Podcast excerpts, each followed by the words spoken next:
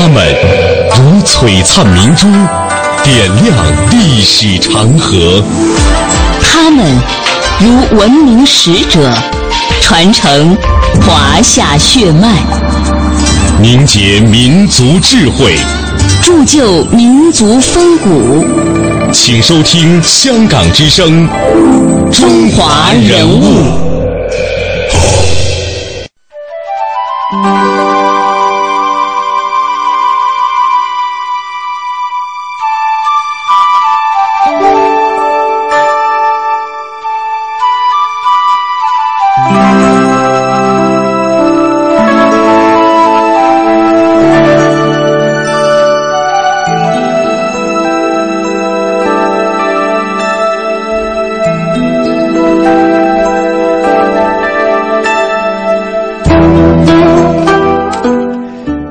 中华人物启迪智慧人生，各位好，我是郑博。大家好，我是君阳。在昨天的中华人物当中呢，我们带大家一起走进了国学大师汤一介先生，也为您介绍到了他之所以为后来呢，在他的哲学领域取得了那么大的成就，其实和他从小所成长的这个家庭环境的关系呢是密不可分的。他的父亲呢是中国著名的哲史学家、佛教学家、教育家，著名的国学大师汤用彤先生。在今天的节目当中呢，我们将带您走进汤用彤。汤用彤祖籍湖北省黄梅县，毕业于清华学堂，留学美国，入汉姆林大学、哈佛大学深造，获哲学硕士学位。回国之后，历任国立东南大学，也就是今天的南京大学、南开大学、北京大学、西南联大的教授。一九五一年后，任北京大学的副校长。他是现代中国学术史上少数几位能汇通中西、接通华范、融铸古今的国学大师之一。他的学术著作，比如《汉魏两晋南北朝佛教史》《印度哲学史略》《魏晋玄学论稿》等，都是堪称经典。而且呢，他和陈寅恪先生、吴宓先生并称为“哈佛三杰”。在今天节目当中，大家所听到的音频呢，是我们节选自凤凰卫视《文化大观园》当中对于汤一介先生的采访。在节目当中呢，不仅谈到了汤用彤先生在中国哲学和国学史上的地位，同时呢，汤一介作为汤用彤先生的儿子呢，也深情地回忆了父亲生前是怎样的人。一九九三年，为纪念汤用彤先生诞辰一百周年，北京大学出版了专门的纪念文集。在序中，季羡林这样评价：“他说，梁启超、王国维、陈寅恪、陈元、胡适等等，都是既能融铸筋骨，又能会贯中西的。我认为汤用彤先生就属于这些国学大师之列。”对此，胡适也曾赞叹说：“今日治学最勤奋也最权威的，要数汤用彤和陈寅恪。”人物穿越时空，人生启迪智慧，人文润泽心灵，人性彰显力量。香港之声，中华人物，为你细数那些被历史记住的名字。汤用彤的父亲汤林，字雨三，晚年号颐园老人。在光绪十五年，也就是一八八九年，他考中了进士，是一位道德学问都很有修养的知识分子。在汤用彤三岁的那一年，有一天突然一字不差地背出了《哀江南》，雨三公非常的惊异。由此，他很早就在父亲的教管当中接受到了很好的教育。在辛亥革命之前，汤用彤便离开父亲的教管，求学于北京顺天府学堂，也就是河北师范大学的前身，开始接受新式的教育，并且与梁漱溟共读印度哲学与佛教典籍。在一九一二年，他考入了清华学堂，在那里他结交到了挚友吴宓，结为了契友，相互切磋，呃，相互切磋，相互的督促。在一九一七年，他们毕业，考取了官费留美，后因为治沙眼而未能成行，留在了清华教国文，并且兼任《清华周刊》的总编辑。接下来的这段音频呢，是汤一介回忆到了自己的父亲汤用彤。一九二七年，汤一介降生在天津，父亲汤用彤此时已是学界公认的青年才俊，与一批后来皆成为国学大师的同窗学长一起，活跃在全国各大名校的讲台上。汤一介出生不久，汤用彤便应胡适之邀，从南开大学举家迁往北京。我父亲是一九三一年到北大的，嗯。嗯，那我就是那时候才三四岁吧，嗯。就跟他一起到北大来了，嗯。但是我们住在城里，叫南池子的一个胡同，叫断库胡同，啊。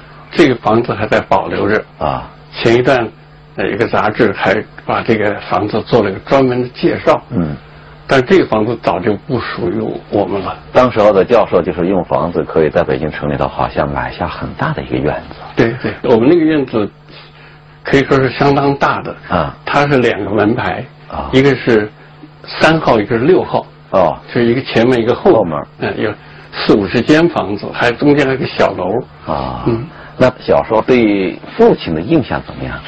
他很少讲话，不怎么管我们，应该讲。啊。嗯他主要是搞他的学问了。嗯。管我们比较多的还是我母亲。但是我对他的印象，他一个就是你要读书，要读书。嗯，第二呢，他就要非常呃尊重我母亲。当时的学术界是今人难以企及的盛世景象，在北京大学著名的红楼里，聚集着学术界众多先生泰斗，他们个个锋芒毕露，极富个性。然而，在这些学者中间，汤用彤又是个例外。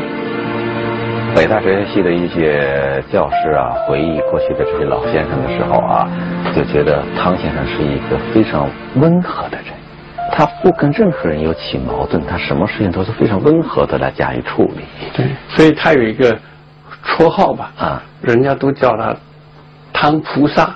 哦像一个菩萨菩萨一样啊啊对。所以不跟人家有什么太多的矛盾冲突，嗯也也不喜欢辩论，啊，因为当时跟他来往比较多的，嗯。那一个是熊十力，熊十力呃一个是钱穆，嗯。还有一个历史学家叫蒙文通，他们经常在一起，有的时候梁漱溟也参加，啊，经常是在中山公园有个叫来金宇轩，严俊轩，还有一个春明馆，嗯。他们在那儿喝茶聊天儿呃，他也带着我们去，就啊。给我们买点包子吃，吃完之后就让我们去玩社，他们在嗯讨论。啊。据钱穆先生的记录呢，呃说他们有的时候辩论的很激烈，但是我父亲很少参与参与这个辩论。啊。辩论的主要呢，一个是熊十力跟这个这蒙文通的辩论，嗯。因为熊十力对佛教有所批评，啊。蒙文通呢是比较赞扬佛教的，他比较维护这是他们讨论的一个问题。问题，还有一个就是对于当时时局，嗯。因为那时候九一八以后了，已经是，嗯嗯嗯。北北平是很危险的地方，到底时局是怎么样？嗯。嗯，他们也有些讨论，这个讨论可能是钱穆跟熊十力有些呃不同的呃看法，啊嗯，可是我父亲很少跟他们讨论这些问题，他就听着他们听听。讨论。啊。假如我们把这个学者，嗯。可以分析一下哈，嗯，有的学者，嗯，他也许是更关怀社会吧，嗯。嗯，那么有一些时候就是为学术而学术，学术嗯。我父亲很可能是后者。后者，一九一八年，与吴宓一起用庚子赔款，他们一起留学美国。后来呢，汤用彤先在明尼苏达州汉姆林大学哲学系学习，当时呢主要是选修哲学、普通心理学、发生心理学。一九一九年，他入哈佛大学的研究院，与陈寅恪同时学习梵文、巴利文以及佛学，同时仍进修西方哲学。后来经吴宓、梅光迪引荐白璧德教授。白氏是美国当时著名的新人文主义者，认为中西文化传统在人文方面互为表里，对孔子尤为称赞，并希望中国学人能够截取中西文化之精华，以求救亡图存，而不蹈西方之覆辙。汤用彤后来的文化观和治学的态度，很多都与白氏相契合。也就是在这个期间，就形成了在今天节目的一开始，我们为大家介绍的汤用彤与吴宓、陈寅恪被誉为是哈佛三杰。汤用彤的英文很好，这在很大程度上归功于他在哈佛大学的学习经历。作为清华大学留美预备班的优秀学生，汤用彤1918年登上了前往美国的旅程，一年后正式考入哈佛大学。在哈佛研究院，他主要是学印度哲学，梵文、巴利文，嗯，这样一些东西。嗯当时不是有一个说法，嗯，就叫做哈佛三杰，啊这三个突出的学学生吧。嗯嗯，就是陈寅恪、吴宓和我父亲。嗯这就是他们学的比较好，比较认真，嗯，老师也非常喜欢他们。嗯对在这所闻名世界的大学里，汤用彤度过了人生中最重要的两年时光。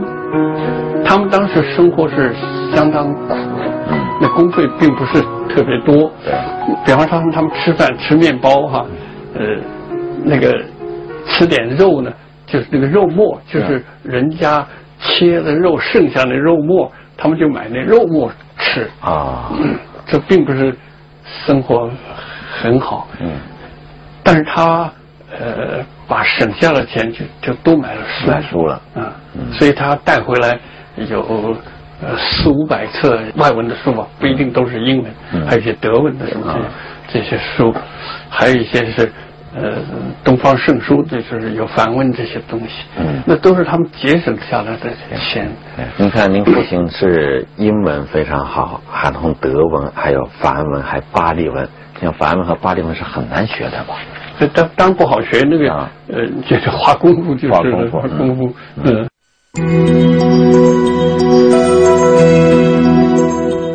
时间来到了一九二二年，当时汤用彤在哈佛大学获得了哲学硕士学位之后呢，回到了祖国。他先后在国立东南大学哲学系担任教授。这个时候，南开大学也是刚刚成立不久，当时的校长张伯苓和大学部的主任林彬在海内外到处招揽人才，尤其注意学习有成就的归国新秀。于是呢，在一九二六年，汤用彤受聘转任到了南开大学文科哲学系担任教授和系主任。应该说，汤先生来南开啊是被寄予厚望的，一来便委以重任。在现存的南开大学文科课程纲要当中，也可以看得出来，有关当时哲学的主要课程都是由他亲自来讲授的，其中就包括了逻辑学，还有西洋哲学史，包括现今哲学、印度呃哲学史，还有一些实用主义、社会学单纲等等。与此同时呢，汤用彤先生与时俱进的学术造诣和成就，也为其赢得了南开师生的推崇和尊重。到了一九二七年五月的时候，汤用彤先生离开了南开大学，赴中央大学哲学系任职。离校前，南开师生为他举行了欢送会，充满了惜别之情。然而，汤用彤先生与南开的缘分并未因此而终结。在艰苦卓绝的八年抗战期间，汤先生先后担任西南联大哲学系主任和文学院院长等职，又同南开师生在一起，对南开大学哲学系的建设发展做出了不可磨灭的贡献。因此，季羡林先生曾说，现代中国的几位国学大师，凡是既能融入古今，又能汇通中西的，有章太炎、梁启超、王国维、陈寅恪、陈元、胡适等。他说：“我认为汤用彤先生就属于这一些国学大师之列。这实际上是国内外学者之公言，绝非我一人之私言。由此可见，南开出此大师实在是有幸。”在一九三七年的时候，卢沟桥事变爆发了。那么抗战爆发之后，北大南迁。在同年的十月份，汤用彤和钱穆、贺林一行三人经过天津，乘船南下直抵香港，然后呢转乘北上广州和长沙，最后到达设在南岳圣经书院的文学院。于南岳将呃刚刚我们提到的一本书《汉魏两晋南北朝佛教史》最后定稿，那么在一九三八年元旦由商务印书馆在长沙印行。同年呢，学校决定转赴昆明，从此汤用彤开始了西南联大八个年头的艰辛岁月。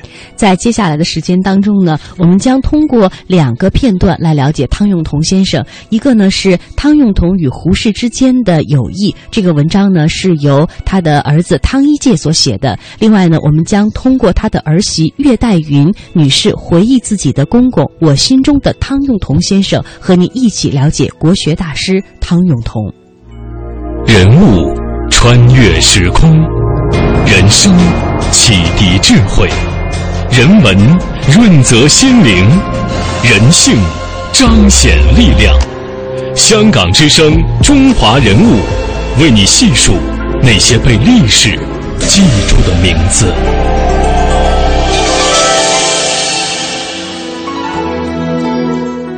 汤用彤与胡适，作者汤一介。父亲于一九二二年夏获哈佛大学研究院硕士学位，经梅光迪、吴宓推荐，接受了东南大学刘伯明校长的邀请，出任该校哲学系的教授。时《学衡》杂志创刊号已于是年元旦推出。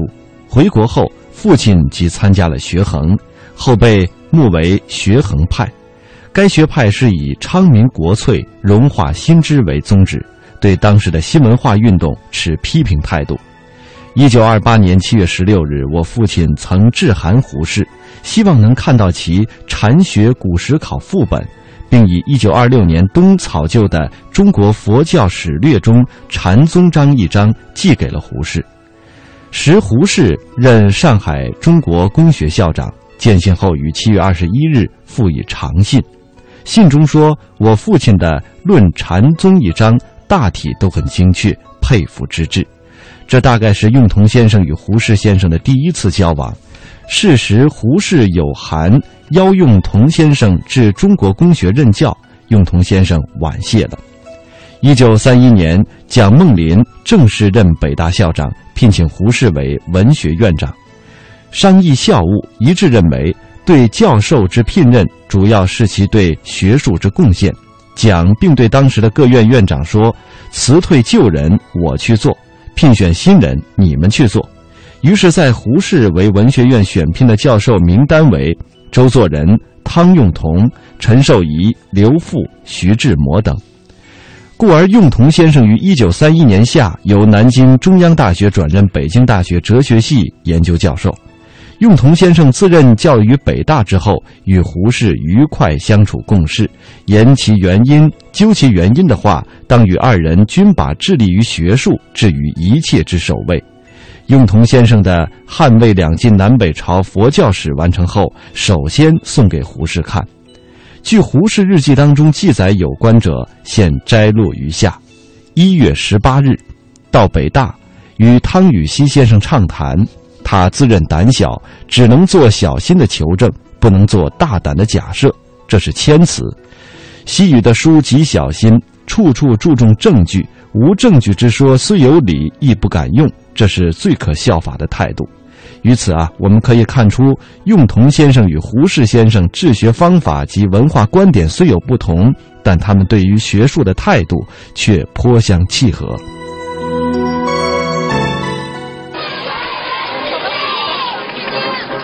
九四八年十二月，解放军包围了北平城。胡适在将北大托付给汤用彤后，匆忙离开了北平。一九四九年五月，叶剑英任命汤用彤为北京大学校委会主席。从此，北大的学生们有了一位研究国学却对国粹不感兴趣的院长先生。他是搞国学的，可是他对中国的东西都不怎么喜欢。嗯，一个中医。中医，他不喜欢。嗯，这个问题他和我母亲是经常发生矛盾的。啊，我母亲是相信中医的。啊，嗯，他不相信。就我一个更小的妹妹。嗯，但是得痢疾。嗯，他就一定要送她到医院。嗯，后来没治好就去世了。我母亲就很不高兴，说如果用中医，的根本就不会死掉。他不喜欢京剧。啊，两大国粹不喜欢了已经，都不喜欢。啊，嗯，所以他从来不看京戏。可是我有个伯父，嗯，经常是看京戏，而且捧戏走的一个人。啊。他找我父亲去，我父亲从来不去。可是他对西方的小说他很喜欢，很喜欢。啊。他特别喜欢呃西方的。这种侦探小说逻辑性很强，这个东西它跟金岳霖一样。啊，因为在西南联大的时候，嗯，呃，当时，呃，那个美军呢，啊，呃，曾经在昆明待过，嗯，有些美军的剩余物资，包括呃那种口袋小说吧，对，有很多都是侦探小说。嗯，呃他们经常就到那个什么市场上去买，类似于跳蚤市场是吧？跳蚤市场去买。嗯，买了之后呢，他看完就跟金岳霖交换啊是两个人去交换 侦探侦探小说。嗯，溯华夏五千年，英才辈出；激扬文字，书写风流；跌宕声韵，记录千秋；征战沙场，气吞山河。这里是香港之声，中华人物。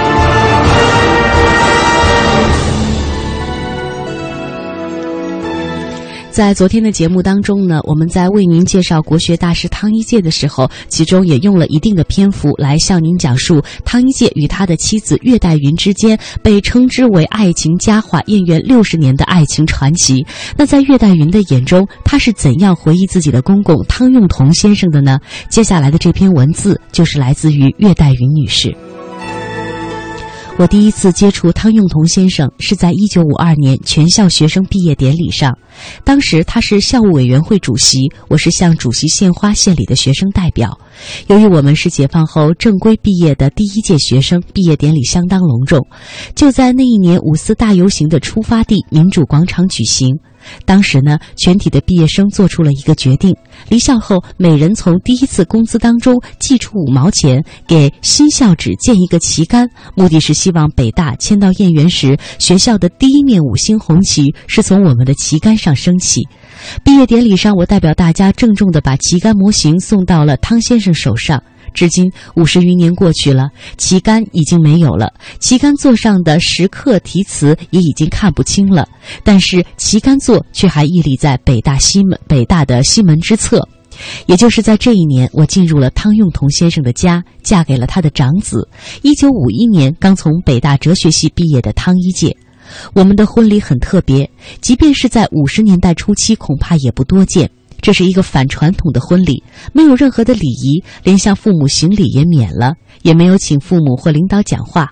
汤老先生和我的婆母坐在北屋的走廊上，笑眯眯地看着大家嬉闹。毕业后，我分配到了北大工作。院系调整后，汤老夫妇也迁入了宽敞的姻缘的五十八号。校方认为没有理由再给我分配其他的房子，我就和老人住在一起了。